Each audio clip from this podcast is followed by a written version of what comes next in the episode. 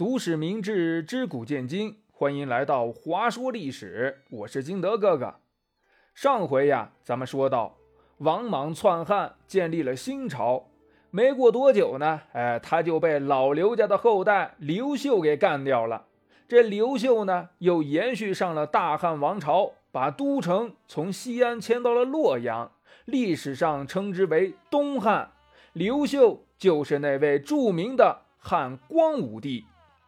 这刘秀当上皇帝以后，呃，他也励精图治，休养生息，老百姓的生活水平呀也提高了很多。所以呢，大家也把刘秀在位的这段时间称之为光武中兴。紧接着后面的什么汉明帝呀、汉章帝呀、汉和帝呀，那都是勤勤恳恳、兢兢业业的好皇帝。而在汉和帝在位的时候，外戚专权的苗头。又死灰复燃了，这国家的实际控制权就在外戚的手里了。等小皇帝长大以后，可就发现不对劲儿了。哎呀，呃，怎么我是皇帝，我还得听我舅舅的话呢？不行，我要反抗。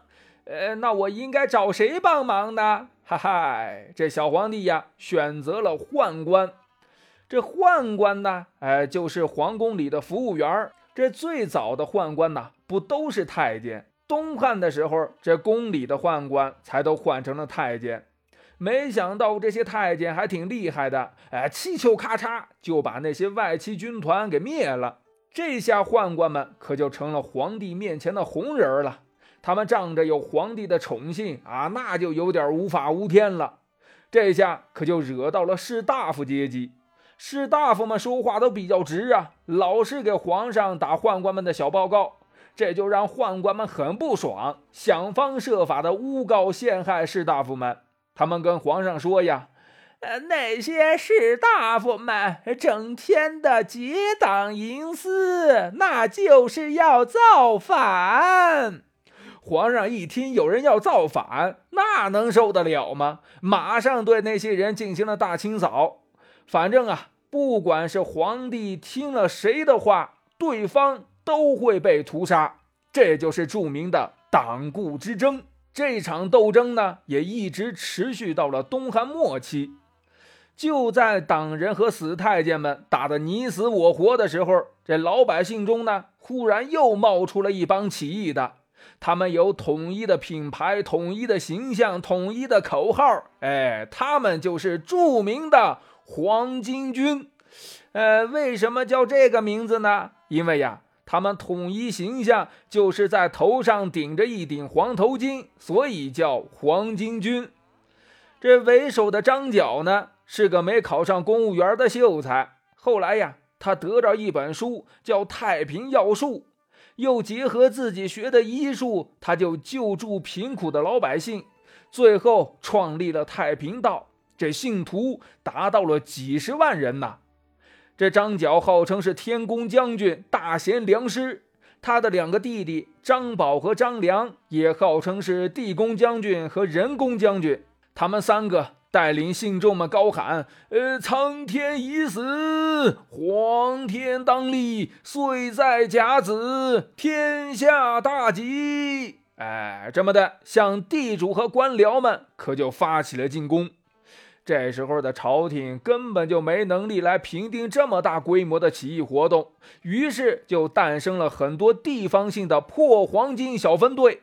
其中啊，我们耳熟能详的人物，就比如说什么袁绍啊、袁术啊、曹操啊、刘备呀、关羽呀、张飞呀、孙坚呀等等等等，也都在这个时候大放异彩。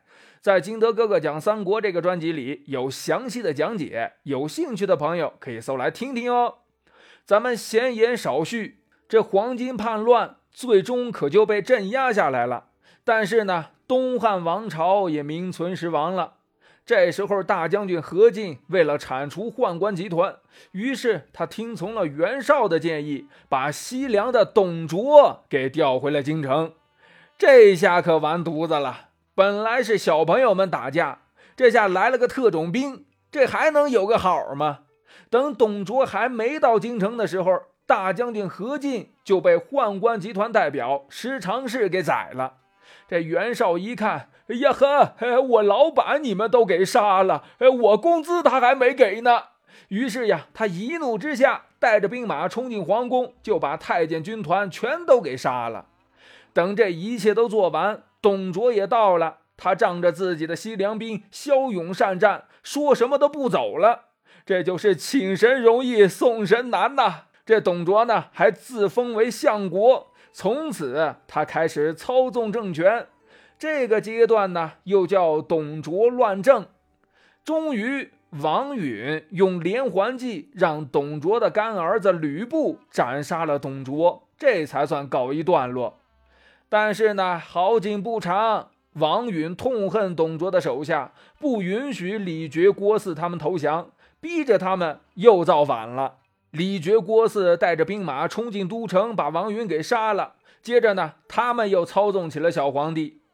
本来呀，李傕、郭汜这哥俩关系处的那叫一个好啊，好到能穿一条裤子。结果让人家用离间计就给挑拨成敌人了。接下来出现了史无前例的场面。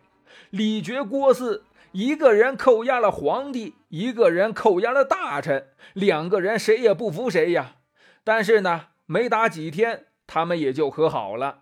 但是这小皇帝跟大臣们可就都被救走了。等小皇帝他们逃回都城洛阳里，哎，那是缺吃少穿的，连树皮草根都吃不上了。就在这个时候，曹操赶到了现场，打败了李傕、郭汜，把小皇帝也迁都到了许昌。这许昌呢，也改名为许都。再往后，就是曹操挟天子以令诸侯，一个个把那些诸侯们全部干掉，最终形成了魏、蜀、吴三国鼎立。这三国鼎立的局面也没持续多久，蜀国率先投降了魏国，哎，最早就灭亡了。再后来呢，魏国这老曹家的天下也被司马家给抢了。最终，司马炎建立了晋朝，把东吴也给收了，这天下才算是又统一了。那么，这晋朝建立以后又发生了什么事儿呢？哎，咱们呀，下回再说。喜欢听三国故事的朋友们，可以搜索“金德哥哥讲三国”，每天更新，精彩继续，VIP 免费哟。好了，本期节目就到这里，咱们下期节目再见，拜拜。